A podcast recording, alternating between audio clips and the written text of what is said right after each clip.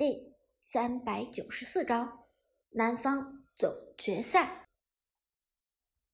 半个小时之后，漫长的采访终于结束。苏哲汗涔涔的从灯光中走下台，捏起衣袖擦了擦自己额头上的汗水。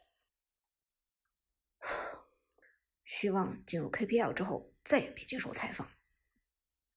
苏哲皱眉自言自语。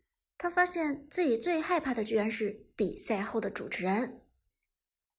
晚上的庆功宴吃的是海鲜，杜鹃带着炮战队的六个人疯狂饕餮，一直庆祝到十一点多才散场。虽然还没有打完王者成人赛北方总决赛的全部赛程，但炮战队已经拿下了 KPL 的门票，这就足够庆祝的了。第二天是五比赛日，苏哲在家里睡到日上三竿才起床，打开手机看了一眼直播，他这才意识到今天下午有两场重量级的比赛。第一场比赛是王者成人赛北方总决赛，A 组优胜的另一位冠军挑战 B 组的优胜者，这场比赛的胜者将会成为炮战队在决赛的对手。而另外一场比赛。则是在魔都举办的王者争赛南方总决赛的半决赛，对阵的双方是韩小军的 Dream 战队，挑战的是来自深圳的 Thunder 战队。按理说，出自于自身的利益，苏哲更应该关心的比赛应该是北方总决赛的这一场，但苏哲考虑再三，最后还是决定选择了观看韩小军手下的 Dream 战队的直播。反正自己对手这一场比赛，今天晚上一定会反复研究。苏哲还想在 Dream 战队获胜的第一时间给韩小军打电话报喜，所以考虑下来，还是得看韩小军的直播。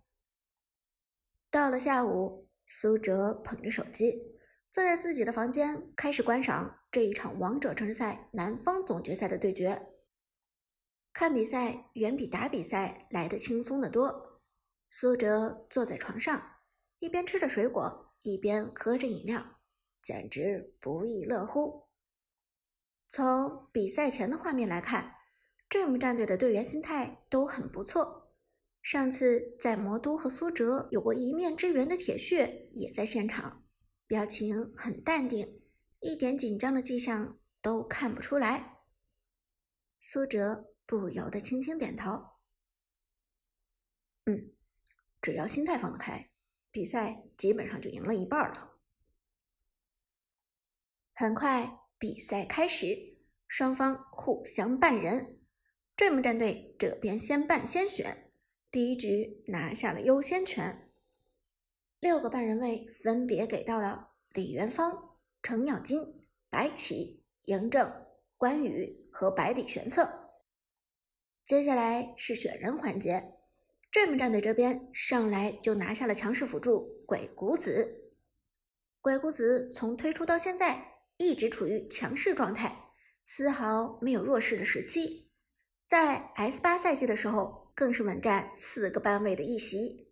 这种情况在 S 九赛季的时候也屡见不鲜。超快的节奏，几乎不需要经济支撑的功能性，有鬼谷子辅助的高端局。打野刺客会非常容易找到状态。Dream 战队先行抢下鬼谷子，这对苏哲来说并不意外。不过，接下来郴州的 Thunder 战队的选人却让苏哲脊背一凉。两个选人位，分别是公孙离和大乔。这两个选人结果出来，现场观众瞬间惊呼出声。而不仅是现场观众，就连苏哲手中的饮料都差点没端稳。同样的套路，刚刚出现的新英雄，时隔短短几天，居然就从北方总决赛搬到了南方总决赛的赛场上，一点都不带变的。现场的韩小军更是顿时一怔，万万没想到炮战队的打法被桑德战队。给斗转星移了。对于韩小军来说，这一套路并不陌生。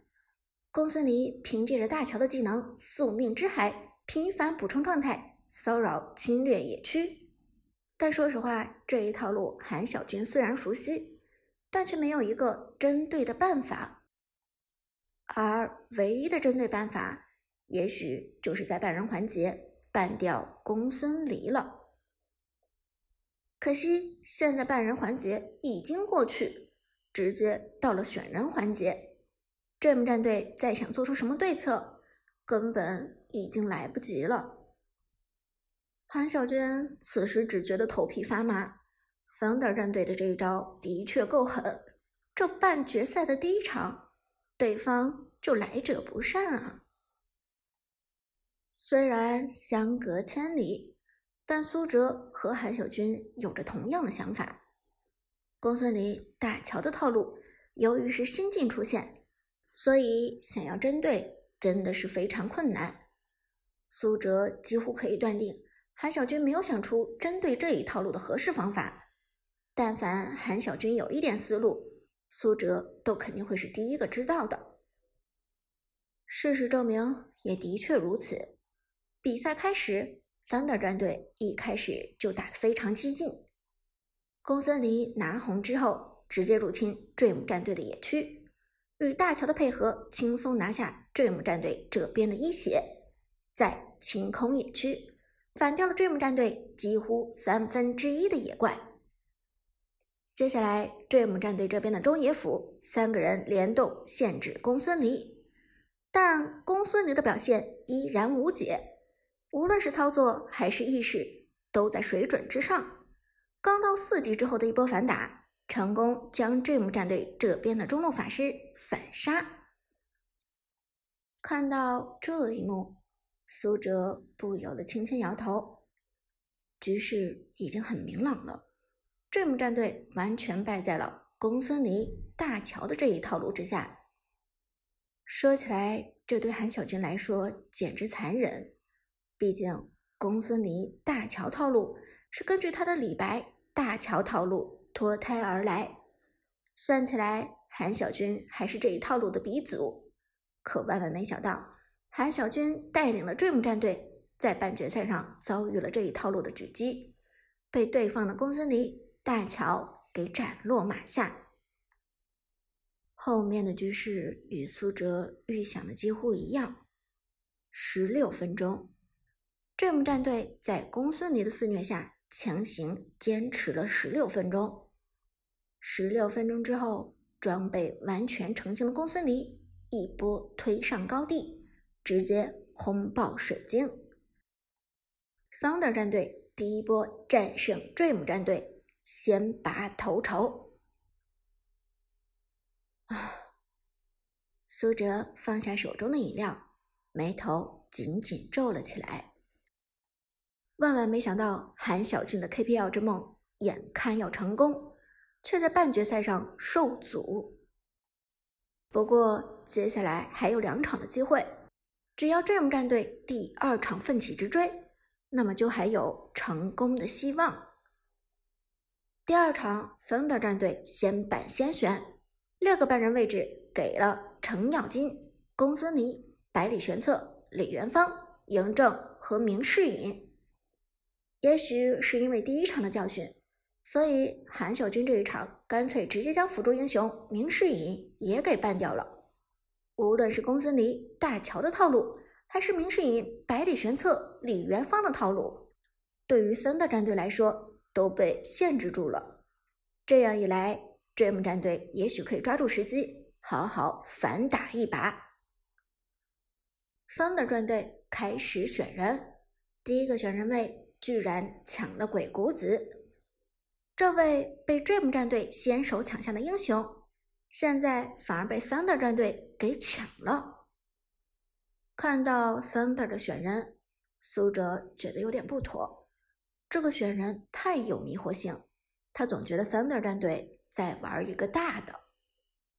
接下来是 Dream 战队选人，两个选人位置拿的是白起和扁鹊。选人权又回到了 Thunder 战队这边，结果 Thunder 战队这边抢下的打野是刘备。糟糕，是刘备鬼谷子套路。看到这个选人套路，苏哲和韩小军瞬间就领会了 Thunder 这边的打法。其实 Thunder 战队与炮战队的打法非常相似，都是野合战术。刘备之所以在职业赛上出现的几率较少，就是因为刘备这个英雄非常吃经济，会强调队友不少的经济。但如今 Thunder 战队既然准备将刘备推成野核，自然就心甘情愿的将经济让给他。同时，鬼谷子的节奏对刘备来说非常重要，强行拉人，普攻减速，探取视野。